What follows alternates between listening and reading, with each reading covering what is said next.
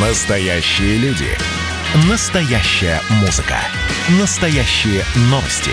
Радио «Комсомольская правда». Радио про настоящее. 97,2 FM. эм. Россия и Беларусь. Время и лица. Здрасте, здесь Бунин, и сегодня я расскажу вам, что такое кулага. Нет, это не сказочные заклинания или детская попытка произнести название сушеных абрикосов.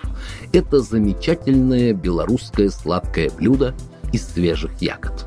Кулага почти забытое лакомство, когда-то одно из самых любимых у восточных славян. На Руси кулага применялась от простудных, нервных, сердечных, почечных, желчекаменных, печеночных заболеваниях. Ее тогда делали из ржаной муки, солоды и калины, ну, либо черной редьки.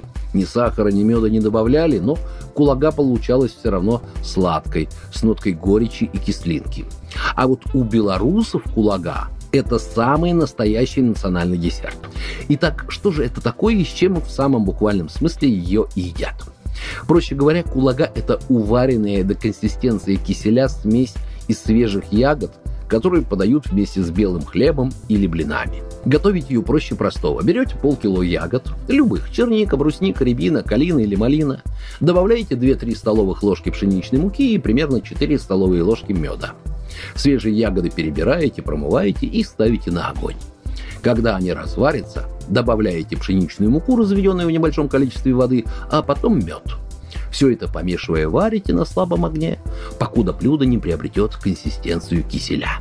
Кулагу подавайте к столу с блинами, белым хлебом и молоком. Можете обильно полить выпечку сверху, ну или просто макать блины в эту ягодную сладость. Особо озадачившись, можно, а точнее лучше, и блины сделать по-настоящему белорусские. Те, которые на листнике. Это такие традиционные полесские блинчики с творогом. Готовить тоже элементарно. Печете вроде бы самые обычные блины из муки, молока и яиц. Но стоит вам положить внутрь творог, свернуть блинчики в трубочку и снова обжарить на сковороде, это уже без пяти минут на листнике. А чтобы они превратились в настоящее белорусское блюдо, нужно сложить их в горшок, добавить чуток масла или сметаны и немного потушить в духовке. Как вы могли заметить, в белорусской кухне вообще нет ничего сложного.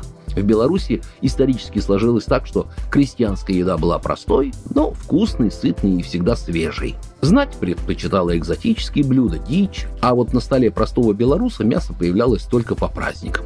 В мудние дни его обычно заменяло сало, которое солили прямо со шкуры и использовали при приготовлении различных горячих блюд, ну, вроде верочаков.